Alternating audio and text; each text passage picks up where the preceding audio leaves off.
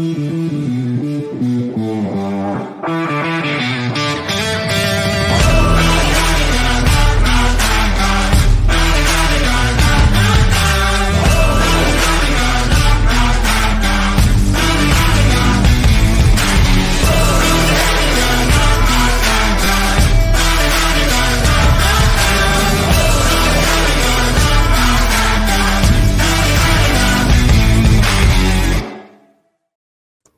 Bienvenidos a otra edición de NFL Latino desde casa, ahora con todo el acontecimiento de lo que será la semana 4 de la mejor liga del mundo. La semana 3, pues los Kansas City Chiefs golpearon sobre la mesa y nos volvieron a recordar muy fácilmente quién es el mejor equipo de esta liga, pero bueno, todavía queda muchísima temporada y hay mucho que averiguar, incluyendo cuál es el mejor equipo de la NFC. Esa es una duda que tenemos y que vamos a tocar más adelante en Zona Roja y por supuesto siempre la batalla de predicciones. Saludo al equipo de NFL Latino, don Bruno Milano.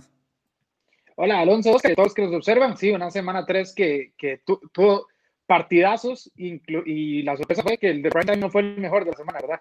Ni, ni, el de domingo por la noche, ni el de lunes por la noche. Creo que los reflectores se lo llevaron los Rams. Por el juegazo que tuvieron y el regreso fallido del equipo de los Rams, pero eh, juegazo, sin duda alguna, entre los dos. Don Oscar Jiménez, bienvenido. Buenas noches, Alonso, Bruno y a todos los que nos están observando. Sí, en efecto, eh, así es el deporte. Esta semana 3 estuvo con partidos muy interesantes. Eh, estuvieron buenos los del prime time, pero como dije, en efecto, hubo mejores en otro horario que eh, tuvimos ahora en esa semana. Bien, iniciamos con el programa, señores. El tema tiene que ver directamente en este primer bloque sobre el último equipo o el que va a eh, perder su invicto. Es decir, en este momento tenemos siete equipos que no han perdido luego de tres semanas. Eh, la mayoría de ellos líderes divisionales, el único que no es líder divisional es el de la escuadra de Chicago porque comparte también esa división con los Green Bay Packers que en este momento se encuentran también de manera invicto tras eh, tres semanas de competencia. La pregunta es muy sencilla, de todos estos equipos que están invictos en la NFL, luego de las primeras tres semanas, ¿cuál será el último en perder ese invicto? Oscar, voy con usted. Eh, los Kansas City Chiefs no lo pienso mucho. La verdad, eh, ahí le dio facilita. Es que no hay por dónde. O sea, yo puedo decir que los Chiefs están aquí y muy segundo lugar están acá, un gap muy grande entre, los, entre el segundo mejor equipo. Eh, muy completos en, ofensiva, no hay que decirlo. Edwards, Clyde Edwards terminó de, de reforzar en esa parte y en defensa no es una, es una defensa como de doblarse, no quebrarse, pero hace lo, hace lo necesario. Y lo demostró ahora contra Baltimore, que honestamente durante una parte del partido hizo lo que quiso con, contra los Ravens. Entonces, eh, todavía no veo a alguien que de momento le pueda por lo menos poner esa primera derrota. Bruno, ¿qué llevas? Eh, sí, o sea, yo tengo que llegar también a los Kansas City Chiefs. Lo dije en el, en el podcast de los rookies eh, que Mahomes hasta cierto grado estaba arruinando no a la NFL como tal, sino al resto del equipo de la NFL. Por donde él pasa, deja simplemente una destrucción ahí tremenda. Y, y si Baltimore no pudo poner ni las manos, la verdad es que ver a, un equipo ganándole a, a Kansas City cuando esté Mahomes en cancha es muy difícil. A pesar de que me gusta mucho lo que estoy viendo de Green Bay, me tengo que quedar con los Chiefs. Yo los veo muy acomodados, así, muy rápido, tan acomodados. Y, yo creo que la semana 4 no va para eso. Tuvimos grandes sorpresas en semana 3, partidos inesperados y demás. Decir que es City, yo sé que es, la, respuesta correcta, pero es muy sencillo. Eh, yo pensé en Green Bay, pero en dos semanas Green Bay se va a terminar enfrentando a Tampa Bay. Entonces por ahí podría existir una eh, derrota inicial del equipo de los Packers. Me voy a quedar yo en este caso con los Buffalo Bills porque tienen a los Raiders y a los Titans en las siguientes dos semanas Luego reciben a Kansas City, que me parece es un duelo interesantísimo y que ahí algunos de los dos, si llegasen invictos, van a terminar perdiendo precisamente esta posición. Y creo que Buffalo tiene la defensiva como para poder competir. Esto es algo que ya más adelante vamos a terminar hablando en otro tema en zona roja y demás, pero lo mostrado por los Bills ahorita, especialmente en las últimas eh, dos semanas, yo creo que ha sido de buen sabor de boca, especialmente en el costado ofensivo por las grandísimas dudas que había sobre Josh Allen. No estoy diciendo que se quitaron completamente, pero por lo menos me parece a mí, Allen nos ha sorprendido en las primeras tres semanas. Bruno, usted, usted y yo que lo criticamos relativamente, ¿estás de acuerdo o no?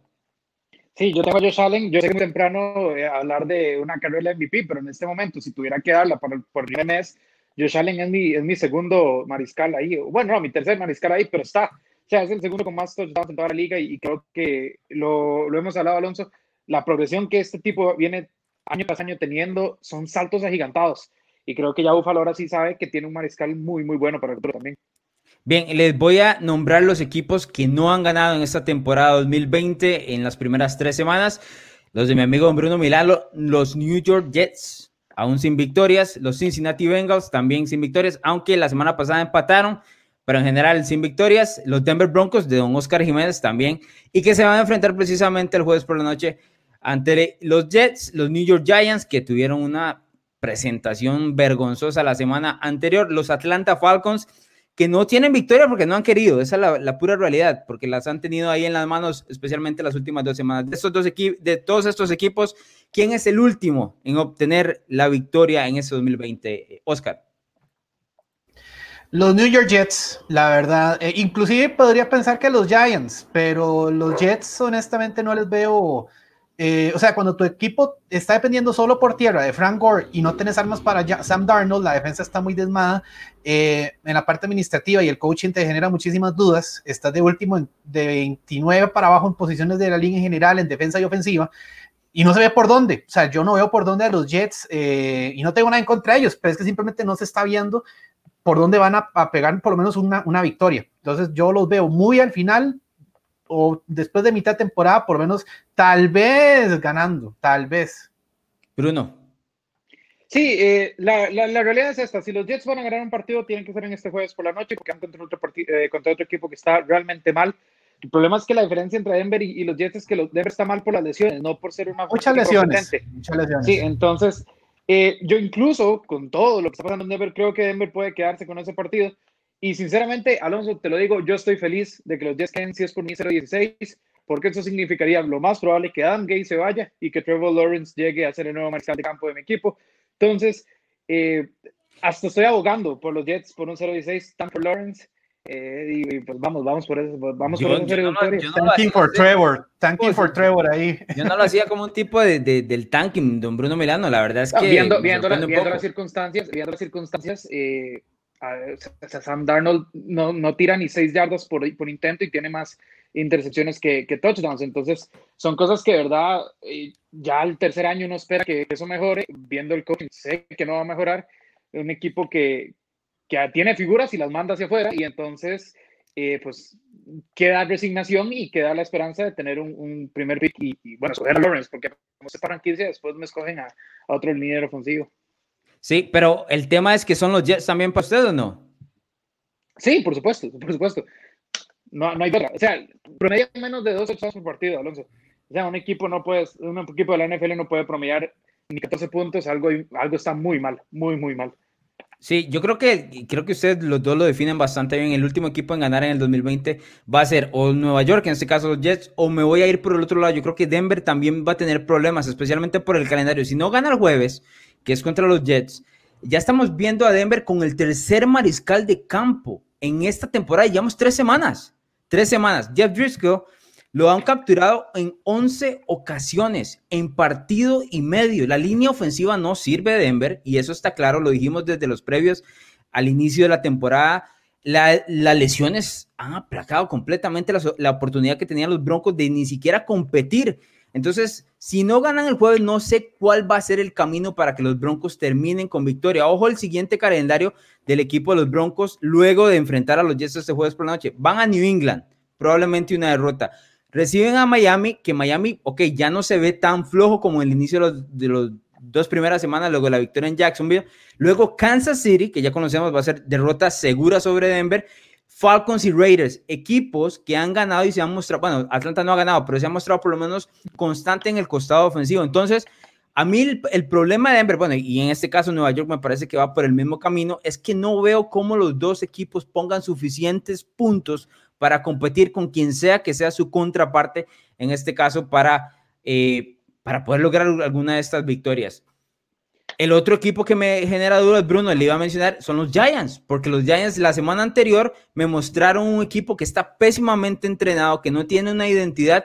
Yo no estaba esperando que los Giants lograran nada, pero esperaba un poquito de ellos no poder ni siquiera meter las manos contra San Francisco. Dígame usted, Oscar, contra San Francisco, ¿cómo podemos ver a los Giants ganando en este 2020 de alguna u otra manera? No, es que cómo es posible que perdieran un partido con un equipo tan lesionado. Eso fue coaching de Kyle Shanahan que logró ganar el partido, pero que les no, que no anotaran ni 10 puntos ni un touchdown y fue una diferencia de más de 20 puntos. O sea, fue yo inclusive entre los Giants y los Jets, cualquiera de los dos es el último en ganar en la liga, honestamente, porque en ninguno de los dos de Nueva York, de los dos juntos no se hace un equipo, honestamente. Y yo no esperaba tampoco demasiado de los Giants, pero no era para tampoco tan desastroso como van ahorita. Sí, estoy de acuerdo. Un par de comentarios antes de ir a nuestra primera pausa. Alejandro Salazar, Ciaro será el último equipo invicto. Yo sé que a don Bruno Milano le gusta eso porque está montadísimo en ese carrusel de los Seahawks. Creo que lo tiene en el Super Bowl. Estoy, en lo correcto, Bruno. En el Super Bowl, perdiéndolo porque van contra Mahomes, pero, pero los tengo en el Super Bowl. Y ese partido terminaría 60-65, seguramente, entre Mahomes y Russell Wilson. Y luego don Sergio Pardo dice, los Giants sin Saquon no le ganan a nadie. Yo entiendo que Saquon Barkley es un jugadorazo, la verdad, es un jugadorazo y no le vamos a quitar. Pero no puede ser un, un, running back. O sea, la diferencia como para que te veas bien o mal en el costado ofensivo no es Saquon Barkley esa pieza. A los Giants les falta muchísimo, muchísimo más. Vamos a ir a nuestra primera pausa comercial. Al regreso, batalla de predicciones en semana 4 de la NFL.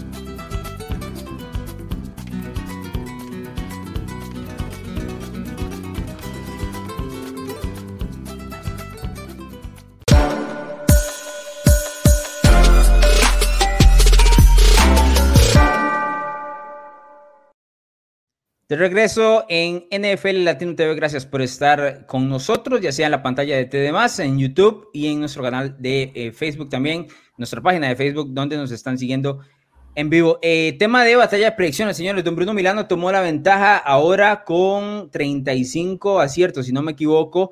El resto seguimos ahí con 33 y el que está en temas de descenso es don Sergio Gómez, que ni siquiera anda por aquí. Eh, Como por quinto año seguido, ¿verdad? Sí, y muy preocupado. Es que, le, ¿sabes qué es que lo que le pasa a Sergio? Le pone a los Vikings todas las semanas, o sea, a fe. Entonces ahí ya tiene un pick, todas las semanas tiene un pick equivocado, que ya lo conocemos. Pero iniciemos con el tema del juego de la semana en esta batalla de predicciones. Yo creo que es muy sencillo saberlo. Es un duelo que ha sido una rivalidad en los últimos años, específicamente, no, diría en los últimos cinco o seis años, pero en especial en los últimos tres, desde la llegada de Patrick Mahomes. Los New England Patriots visitarán a los Kansas City Chiefs, los Patriots con marca de 2 y 1 y Kansas City de manera invicta. Mahomes tiene marca de 1 y 2 ante el equipo de New England y la victoria que tuvo Mahomes el año anterior, bastante polémica con aquel touchdown que le, aquel touchdown que le dan en Kill Harry eh, o que le quitan a Kill Harry diciendo que pisa afuera, no pisa y termina ganando el equipo de Kansas City. Don Bruno Milano, ¿quién gana acá? Eh, van a ganar los Kansas City Chiefs, van a ganar los Kansas City Chiefs, pero esto es un duelo muy interesante porque es la mejor ofensiva terrestre en los Patriots contra una de las mejores por aire, evidentemente los Kansas City Chiefs. Pero al final de cuentas, eh, si vas a enfrentar a Mahomes, eh, no, no, hay, no, hay, no hay defensa que logre pararlo. Mahomes tiene esa, esa habilidad de elevar su nivel conforme a, su, a la competencia que tenga. Entonces, si, si los Patriots empiezan a poner puntos, Mahomes va a poner más, es simple. Y ya ha ido dos veces contra Mahomes en el Super Bowl contra San Francisco y la semana pasada con Baltimore. Y ya él me dijo como, ya, no, no, contra mí no vayas, ganar los puntos en, en batalla de predicciones y confía, confía en el señor Mahomes porque eso es lo que, eso es lo que da el, el éxito en esta batalla. Sí, el equipo de NFL Latino tiene en su mayoría los Kansas City Chiefs. El pick de don Juan Carlos Rojas lo vamos a ver el próximo viernes cuando salga la batalla completa en nuestras redes sociales. Este juego, Oscar, ¿lo ves cerrado o ves una ventaja importante de los Chiefs?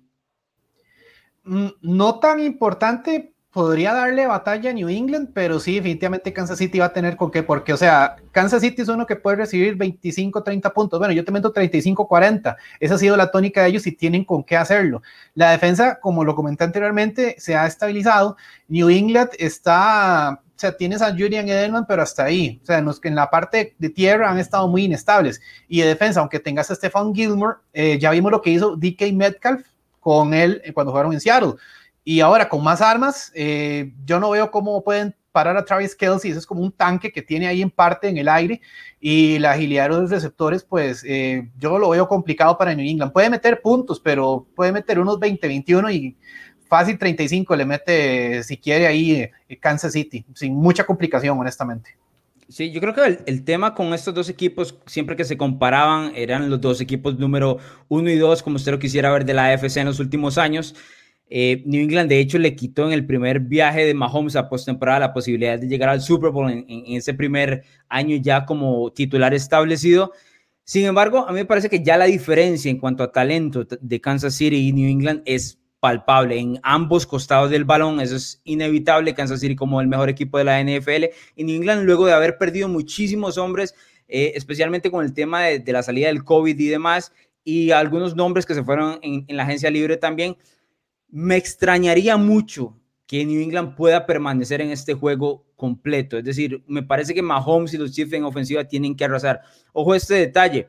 Eh, Mahomes ha lanzado ocho pases de touchdown contra el equipo, las defensas de Bill Belichick, en este caso, eh, en tres partidos. En uno de ellos se lesionó el dedo y el equipo terminó corriendo el juego, que fue el año anterior. Además de eso, puso en derrotas 40 puntos y 31 puntos. Es decir, a pesar de que hablamos de que Belichick es un eh, gran entrenador defensivo con grandes esquemas y demás, Mahomes ha podido liberarse y poner sus puntos y poner, llevar a los Chiefs hasta la zona de anotación en múltiples ocasiones. Así que me cuesta pensar que ahora, sin el costado ofensivo, donde no está Tom Brady, que le ponía puntos del otro lado, eh, el equipo de, los Patriots pueda competir, porque, ok, Mahomes puso 40, pero en el, su momento New England puso 43 con Brady, Mahomes puso 31, pero en su momento los Patriots pusieron 37 con Brady. Es decir, existía ese pareo, ok, pego yo, pega usted, pego yo, pega usted. No creo que con Cam Newton New England tenga eh, pues ese punch, honestamente, a pesar de que es el equipo que mejor corre en toda la NFL con 178 yardas por tierra. Eh, de promedio. Eh, Bruno, nada más preguntarte rápido, ¿lo ves cerrado o lo ves igual que Oscar?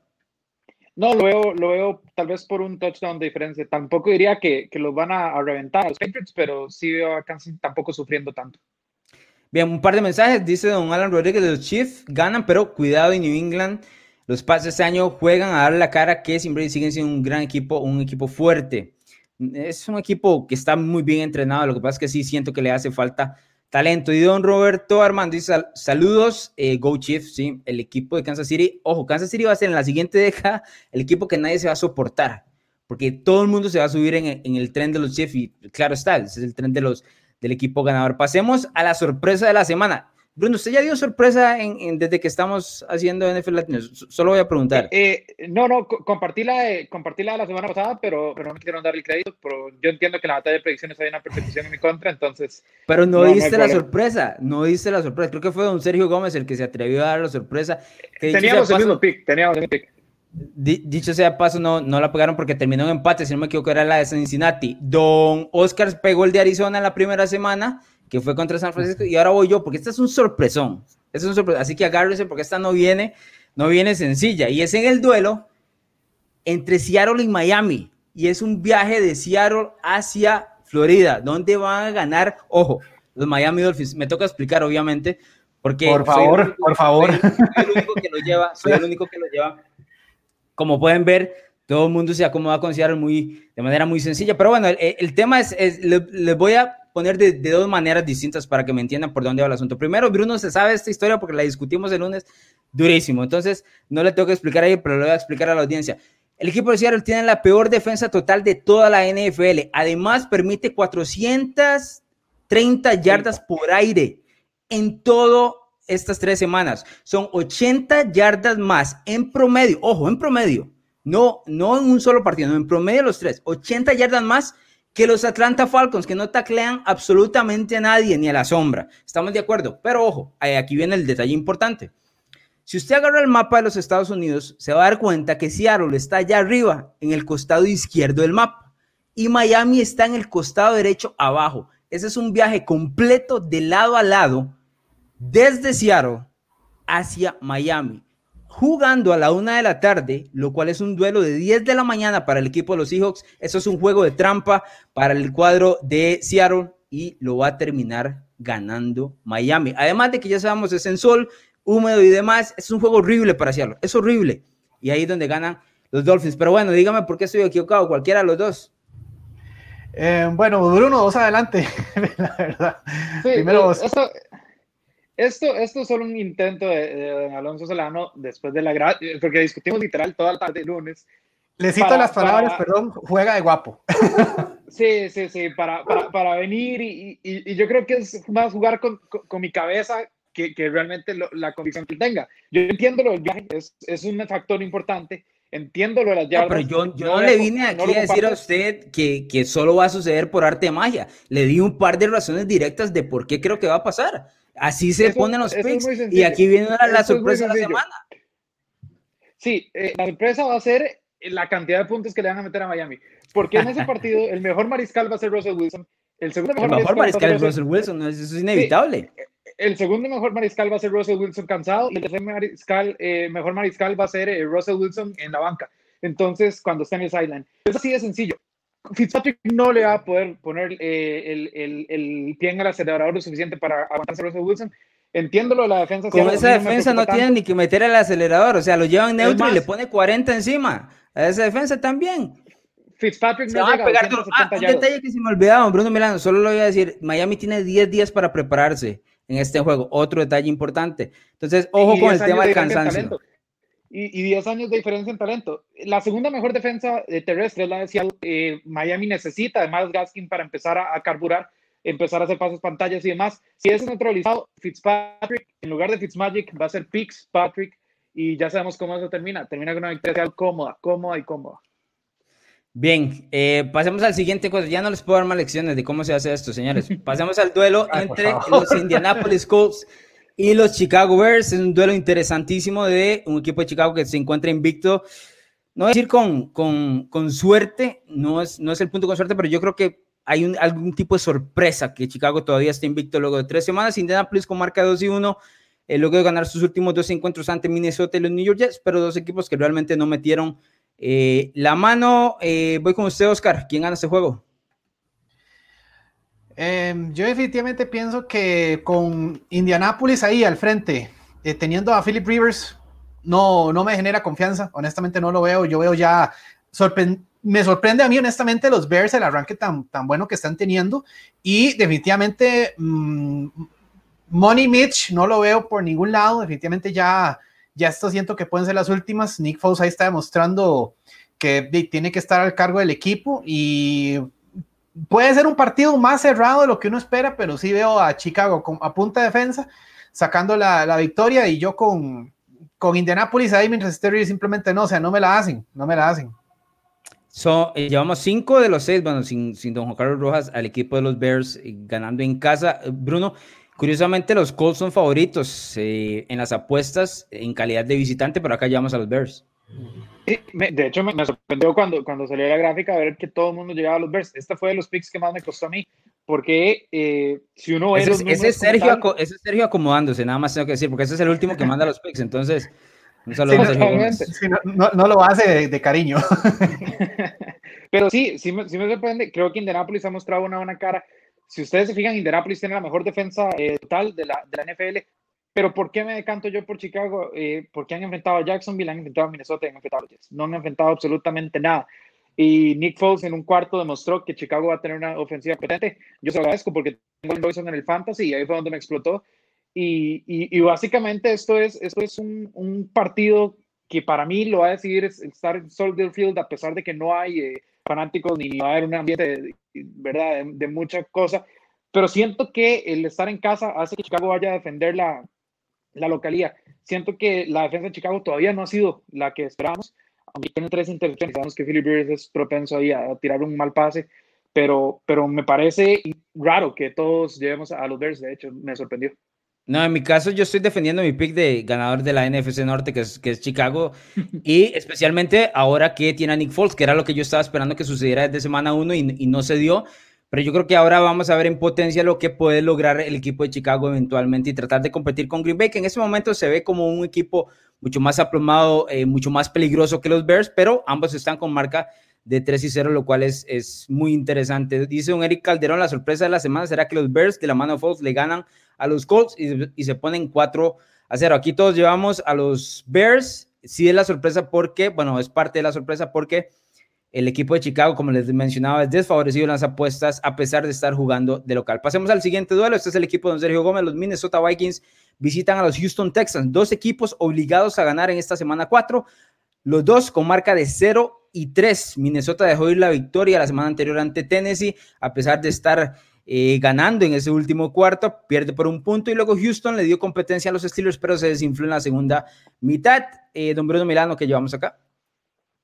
Eh, llevo a Houston, llevo a Houston porque yo entiendo que Houston dio pasos para atrás, pero no hay un calendario que yo recuerde más difícil que las primeras semanas que ha tenido Houston este año. Los dos favoritos al Super Bowl y después el caballo negro de la AFC con un Big Ben sano que es Pittsburgh. Entonces, empezar 0 y 3 realmente era, puede ser un espejismo. No, no, estoy diciendo que Houston vaya a levantar enormemente, pero siento que Deshaun Watson ya va a poder conseguir su primera victoria. Minnesota no le va a poner presión. Minnesota es una defensa pésima en este momento.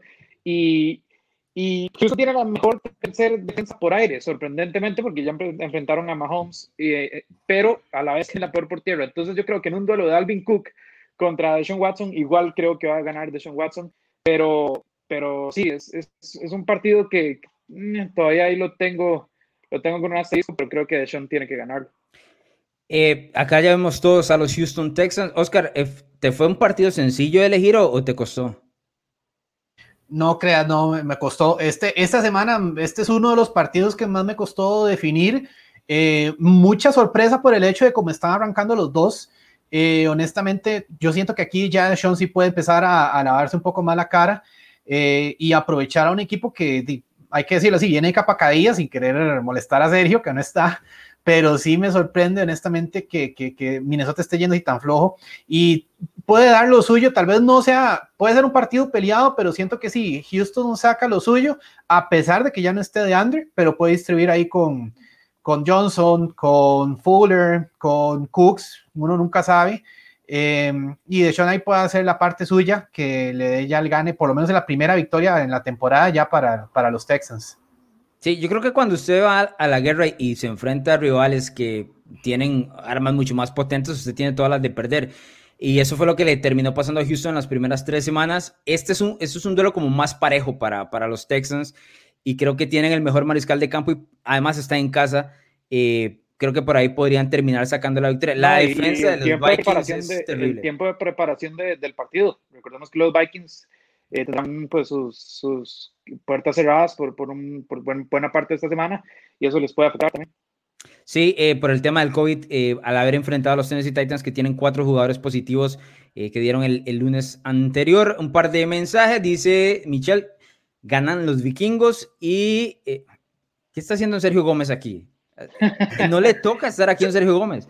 Tampoco me falta... puso a los Texans y viene a defender Está defendiendo, está defendiendo, sí, entonces. No, Sergio, Y puso o sea, cambia el pick entonces, porque así no funciona. No puedes mandar mensaje y, y pones a Houston. Se está jugando los dos bandos de Sergio Gómez. Qué mal visto, señor. Déjeme decirle, este es como cuando se cambiaban las camisetas, ¿se acuerda, Bruno? Es un todas giro de las- moneda. No, fatal. Anduvo con camiseta de New England, con la camiseta del San Francisco y terminó con la de los Vikings para, para que no le hiciéramos mucha sombra. Pero bueno, ¿qué se va a hacer, don Sergio Gómez? Pasamos al siguiente y último duelo de la batalla de predicciones. En este caso, los Buffalo Bills, equipo que está todavía invicto, visita a las Vegas Raiders que viene de perder ante los New England Patriots, pero que tienen marca de 2 y 1. Oscar, ¿quién gana este juego? Buffalo, eh, honestamente los Raiders a mí no me convencen y no es por un tema adicional, sino que pueden tener marca ganadora, pero por ejemplo, cuando a mí todavía me deja pensando que les le costará tanto contra Carolina al inicio y en el caso de los Bills, pero como- Carolina le ganó a los Chargers también y le Sí, metió mano a Tampa Bay.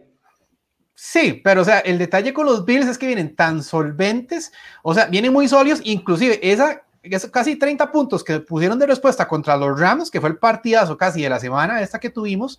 Eh, Josh Allen está jugando más inteligente, honestamente, ya no es ese mariscal tan corredor, o sea, sí te tiene yardas por tierra, pero ya está siendo más inteligente lanzando. Y tenés armas, o sea, no está John Brown como principal receptor, pero ahora está Stephon Dix, tienes a Cole Beasley en slot, David Montgomery te hace tu buen trabajo. Y la defensa, que es la especialidad de Sean McDermott, honestamente tiene para poder detener a, Carr y a compañía, o sea, yo no, de visita ahí van a pintar azul y rojo los, los Bills en, eh, a, Las Vegas, por, por lo menos para ese partido.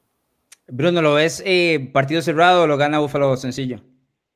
Creo que va a ser cerrado porque, porque Las Vegas no es un equipo malo y, va a estar en casa y sabemos que lo que representa Las Vegas, pues, estar en nueva casa y demás. Pero, pero sí, Josh Allen es solo uno de los, uno de dos eh, mariscales que ya tienen más de, más de mil yardas en la temporada. Y ha hecho partidos de 312, 415 y 311 yardas. Tiene 10 touchdowns, solo una intercepción eh, está jugando en un sistema que le favorece, que hay que darle mucho crédito a Sean McDermott, tiene buena línea ofensiva, buenos receptores, un buen corredor en Singletary, y Buffalo además tiene la octava mejor defensa por tierra, y sabemos que Josh Jacobs es vital para, para los Raiders, entonces si pueden frenar la producción de Jacobs, hasta ahí llegan las esperanzas de, de, las Bears. Bien, antes de pasar al tema del Survivor, eh, don Bruno Milano, Aquí dicen que si usted ya puso a los Browns que jueguen contra Dallas, yo no he visto los, los picks, salen el viernes, pero usted puede dar el, el spoiler aquí de una vez. Eh, sí, no, puse, puse, puse a Dallas. Ajá, sí, la batalla, la batalla no es con el corazón, muchachos, es con el cerebro, algo que Don Sergio Gómez no ha aprendido. Pero yo aquí todo lo hago fundamentado. ¿no? bueno, ahí, les hago, ahí, les hago, ahí les hago mi sorpresa porque yo puse a los Browns más bien. Bien, ahí, ahí ya lleva uno. Pero usted no es hater como Bruno, no tiene nada que ver con eso. Mm, no, no, no, o sea, tampoco hater, hater no. Hater no. Ahí. Hater no, hater no. Hay que decir como con fuerza. Es que, es que a mí Jerry Jones simplemente no es una persona de mi agrado, eso sí lo puedo decir. Bueno, pero eso no tiene que ver con el tema del... Eso no tiene que ver con el tema del equipo, como Bruno que lo agarra con todo lo que tenga que ver una estrella, o sea, la estrella puede salir en el Conflex y, Bruno no, tiene nada que ver con... Se, pone azul del colerón. Sí, eh, pasemos al tema del Survivor. Ustedes pueden apartarse si quieren, señores, eh, porque ambos están... Si me permite, si me permite hacer las de Cam Newton, así. Voy. Bruno no está ni eliminado, ¿verdad? Bruno no está ni eliminado, o sea, ni siquiera metió las manos. Yo sé, ni apareció en semana 1, se fue. Don Sergio Gómez igual en semana 1 se fue. Es un golpe. Y la, semana, y la semana anterior se fue Don Oscar Jiménez, que tenía Arizona ganando en contra los Detroit Lions y terminaron perdiendo los Cardinals. Yo llevo a los Steelers ganando en Houston. Así que si usted está jugando Survivor, póngame atención, ponga a los, a los Rams que estarán recibiendo a los New York Giants. Ya los vimos a los Giants recibir una paliza la semana anterior de San Francisco, además de que los Browns vienen de derrota, lo cual significa que necesitan levantar eh, para esta semana en una división que realmente eh, se las trae, pero ese es el Survivor de esta semana, así que pónganle a los Rams. Acuérdense, el Survivor usted no puede repetir el equipo, ya hemos puesto varios de ellos, los Rams por primera vez aparecen por acá. Vamos a ir a nuestra segunda pausa comercial. Al regreso, zona roja traída por el portón rojo.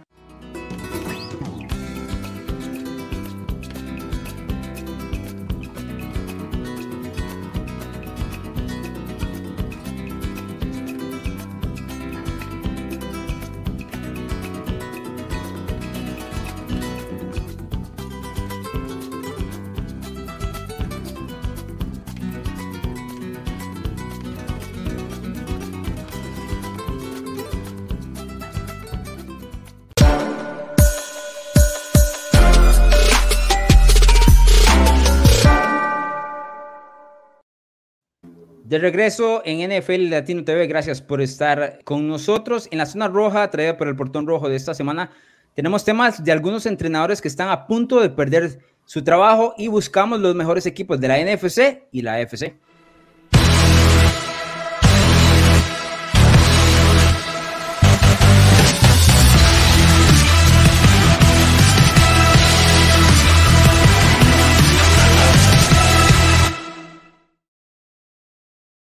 Bien, señores, la primera consulta de la zona roja traída por el portón rojo va directamente con tres entrenadores en jefe que están siendo bastante cuestionados.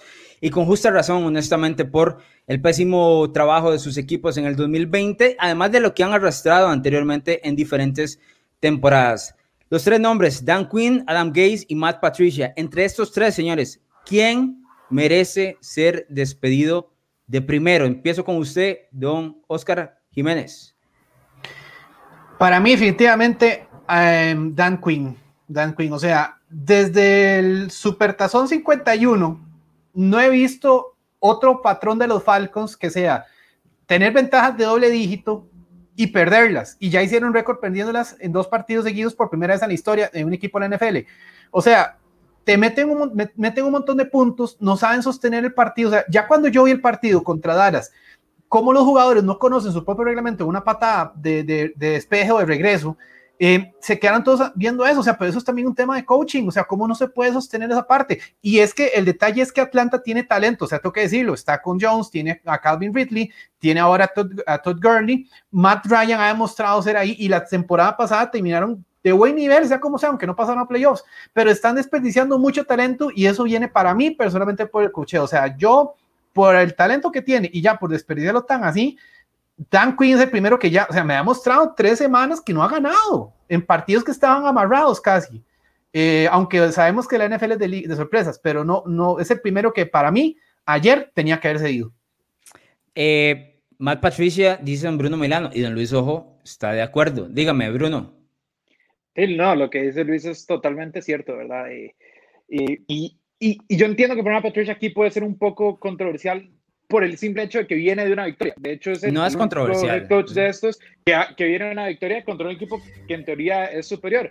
Pero esta es la primera victoria en que de últimos 13 partidos que, que ha tenido Detroit. O sea, este, este, era un equipo que cuando Patricia llegó estaba a un empujoncito de ir a, los playoffs. Y ahora está a un empujoncito de siempre ser eh, de los primeros tres picks en el draft. Entonces, cuando hay una regresión de esta manera y en tres años no has podido cambiar eso, eh, yo creo que es, simplemente ya, ya negligencia de, del head coach o simplemente que realmente es, es, es, inutilidad, ¿verdad? Ya, ya, ya simplemente no, no son suficientemente capaz para, comandar una, una franquicia. Y es una franquicia que tiene muchísimo talento también. Y yo entiendo lo de Dan Quinn, pero Dan Quinn, en, al menos en conferencia de prensa, se veía bastante cómodo diciendo que ya tenía eh, planes para la próxima semana. Entonces, eh, bueno, si él me da eso, yo espero que Patricia sea el que, el que tenga planes, pero empezar a llamar a, a no sé, a universidades o, puestos de coordinación. Sí.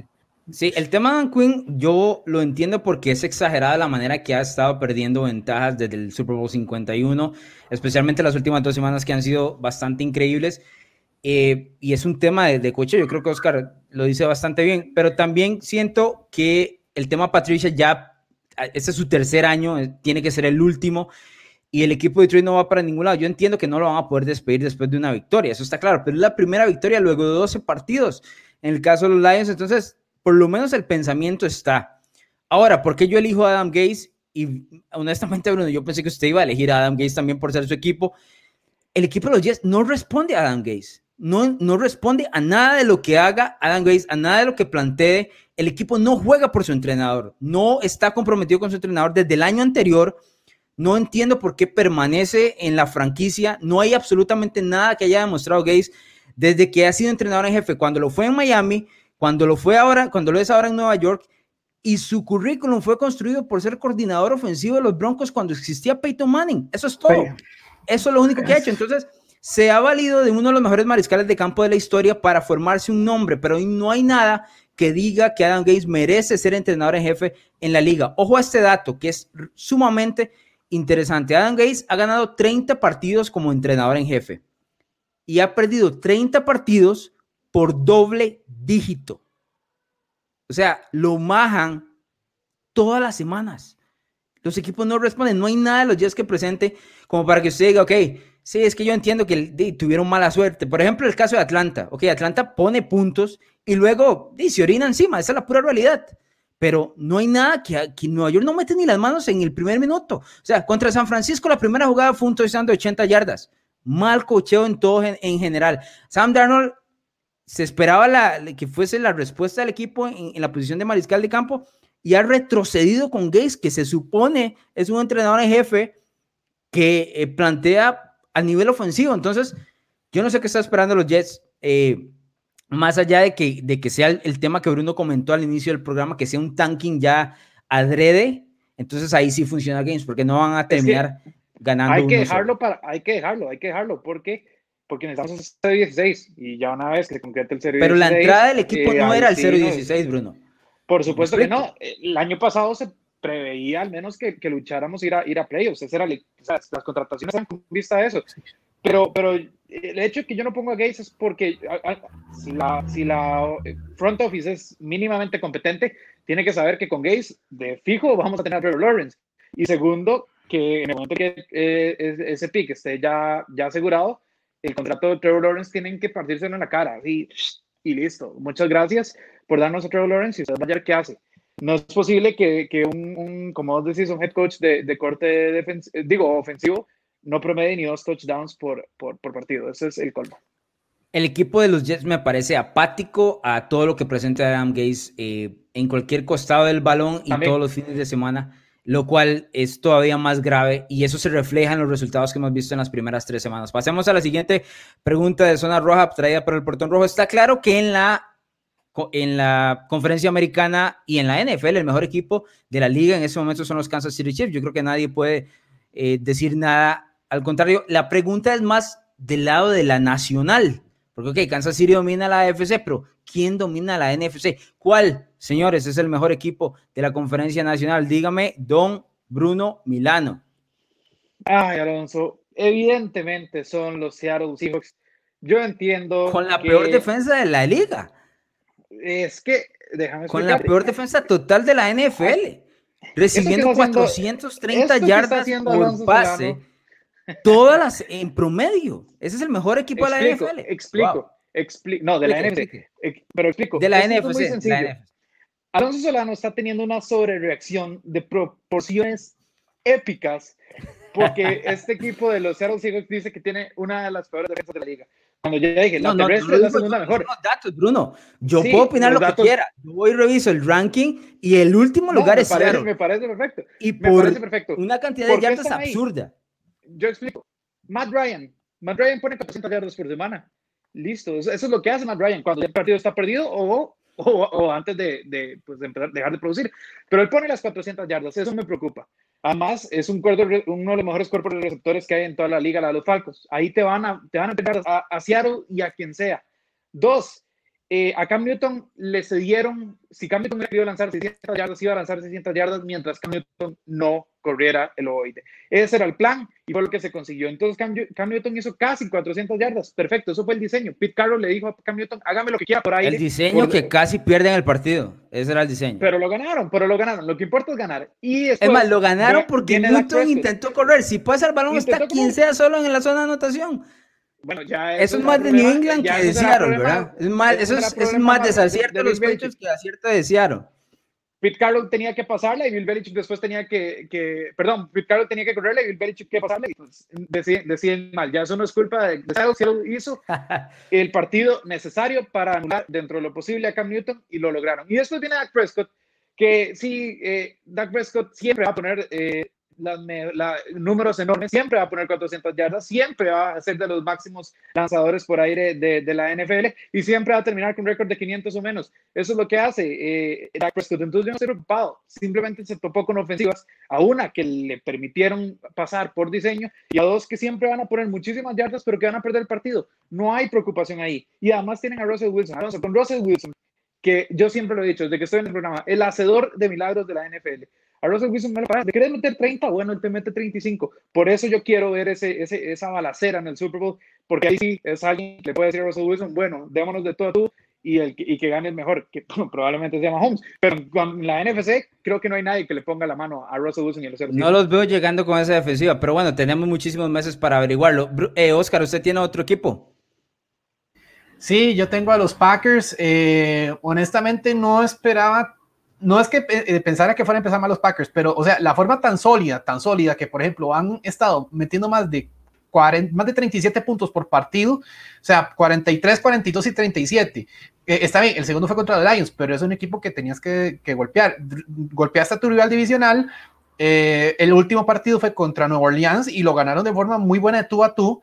Y a pesar de la crítica que se le había hecho a Matt LaFleur y con no tener un receptor súper brillante, tal vez después de Davante Adams, ha sido muy eficiente. Eh, la defensa se ha mantenido dentro de lo posible bien. Y yo veo muy sólido porque, o sea, pero, la pero comparada, comparada con la defensa de Seattle, yo voy al punto que había dicho anteriormente. Comparada con la defensa de Seattle, por lo menos ahí yo siento que es un poquito, un poquito más sólida eh, en, comparación a eh, la de Green Bay. Entonces, por lo menos yo veo y no tengo nada de, de, contra los Wilson. Eh, está jugando a un nivel increíble. Minnesota le metió 30. Bueno, sí, pero están invictos ahorita. Entonces yo por lo menos siento, de momento, momento ahorita es, es eh, Green Bay. O sea, igual Green Bay 1, Seattle 2. Inclusive si ponen a Green Bay de, de segundo no tiene problema, pero para mí son los Packers. Dice don Joel Flores, los Packers están sólidos, igual que eh, Don Oscar, no sé, ustedes no notaron mi respuesta, no vieron mi respuesta. Sí, imagino que... Eh, es, eso, es escaparse. Sí, eh, eh, eso, es tirarla fácil, eso es, hacer así, la tira a las bandas para, para tirar otro down más, o sea, así no se vale.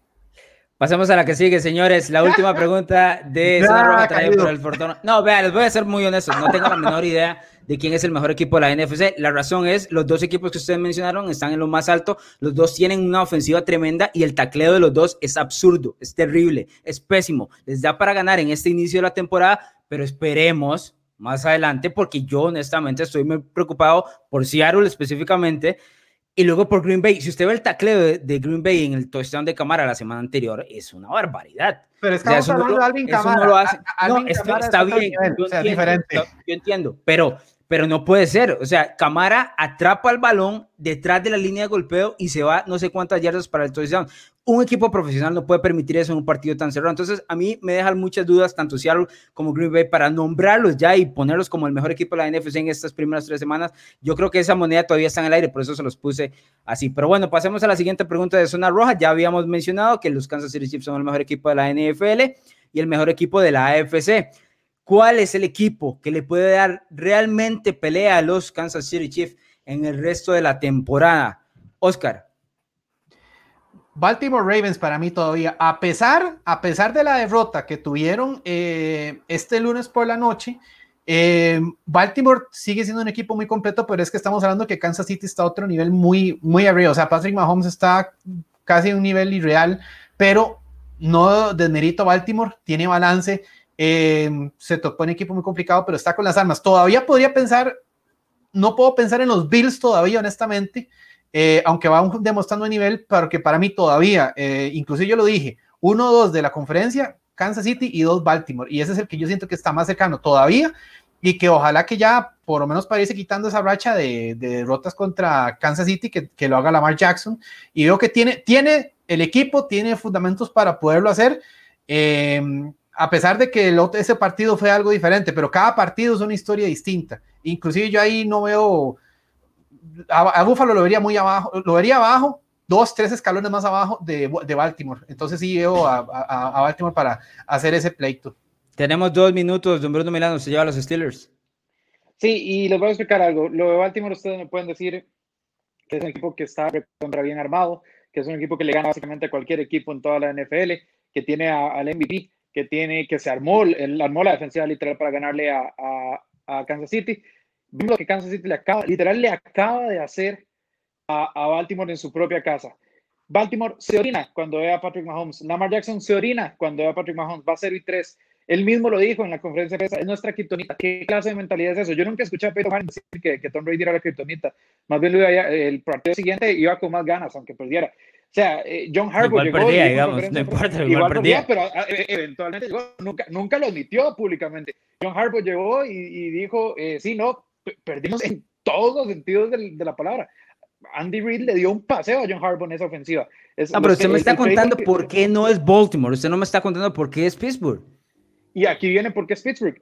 A perdón, a Patrick Mahomes nunca lo vas a detener al 100%. Pero si tenés la mejor defensa de la NFL, es donde más limitantes les puedes poner.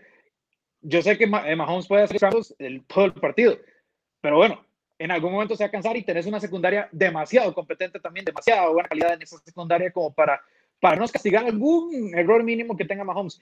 ¿Por qué podemos decir? Porque es la mejor defensiva y si Big Ben está sano, es una ofensiva que puede hacer algo. Esa defensiva no se ha visto así en tres semanas, Bruno. Yo no sé qué es lo que se tiene, está viendo. La secundaria con Patrick ahí quedó leyendo.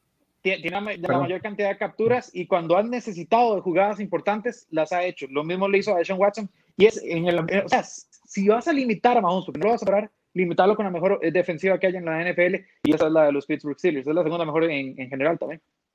Sí, no, no estoy tan de acuerdo con, con ese punto. Eh, eh, parar a Kansas City me parece muy distinto. Lo que pasa es que sobre reaccionar sobre la derrota de Baltimore me parece un error en ese momento. Es, es el equipo que, o sea, hemos hablado seis meses de que esto es Kansas City Baltimore y entonces en semana 3 lo echamos a, a, a la borda. No, no funciona No, así. Necesito no, ver les- más de les, les pasaron por encima. Les, les pasaron Esto- eso, encima. sí, eso es inevitable, eso, es, eso lo hemos visto, pero lo hemos visto en, en veces anteriores, un equipo que pierde en temporada regular y termina venciéndolo eventualmente en postemporada, se ha visto en Pero muchísimas el Mariscal está Yo 0 y espero- 2 en postemporada. Está bien, pero en algún momento va a terminar ganando uno de sus juegos. A Peyton Manning le pasó, eh, en su momento Sí, Peyton pero Manning anotar a Tom Brady. O sea, es un ejemplo, es un ejemplo. O sea, Pensar que es esto no, pensar que, que, que, que Jackson no puede ganar es un error porque eventualmente lo va a hacer. El problema es que Baltimore se equivocó en el planteamiento de, de- de lo que enfrentó en Kansas City. Está 0 y 3, yo lo entiendo, pero esto no va a ser la historia todo el tiempo. Y el equipo de Baltimore tiene el suficiente talento para corregir, tiene el entrenador jefe suficientemente inteligente para corregir y poder enfrentar. Yo lo de los Steelers, eh, yo veo a Pittsburgh un, un paso más abajo. Creo que los dos equipos pueden crecer eventualmente para retar a, a Baltimore. Sí veo a los Steelers un poquito más atrás ahorita. Como les repito, sobre reaccionar sobre la derrota de los Ravens me parece un error. Pero bueno, esto es lo bueno de esto. En muchísimos meses nos vamos a dar cuenta de cuál vamos, de quién tenía razón y no es don Bruno Milano. Pero nos vamos, este, nos vamos, Bruno, ahora sí. Sí, bueno, no, eh, lo mismo me decían en batalla de predicciones y, y, y ya, y ya estoy a la cabeza. Entonces aquí, quitando el Survivor, estoy teniendo una temporada impecable. Muchas gracias Pero no podemos vernos. quitar el Survivor. No, no podemos quitarlo. Es- es- es- que lo quitaran no sea diferente. Una de tres, no, no, no, no, no seamos malos, una de tres. eh, pues a, a- a veces somos- a, veces vamos a fallar, Va, pero no, no, ¿qué se va a aquí, aquí en, en, en mi tren hay mucho campo, que se suban los de la quiniela, que van a ganarla si, si van conmigo, y muchas gracias por vernos, nos vemos la próxima semana. Ya, los que se pueden, los que se bajaron del, del tren del Survivor se pueden subir a la quiniela para que lo pongan ahí. Don Bruno Miranda. Eh, don Oscar, nos vamos. Eh, bueno, gracias Alonso, gracias Bruno. Eh, no, pues la verdad, gracias también a los que nos acompañaron. Eh, vamos a ver qué tal esta semana 4 que está bastante...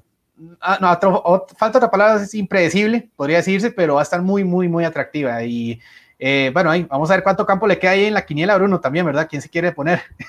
Sí, eh, nos están preguntando mucho sobre el tema de los Steelers y los Titans, que cuándo van a jugar. Todavía no hay una fecha oficial, pero se supone que es el próximo lunes o a más tardar el próximo martes. Mi recomendación es la de siempre. Sigan las redes sociales de NFL Latino TV para que se den cuenta minuto a minuto de qué es lo que pasa con la mejor liga del mundo. Nos escuchamos la próxima semana.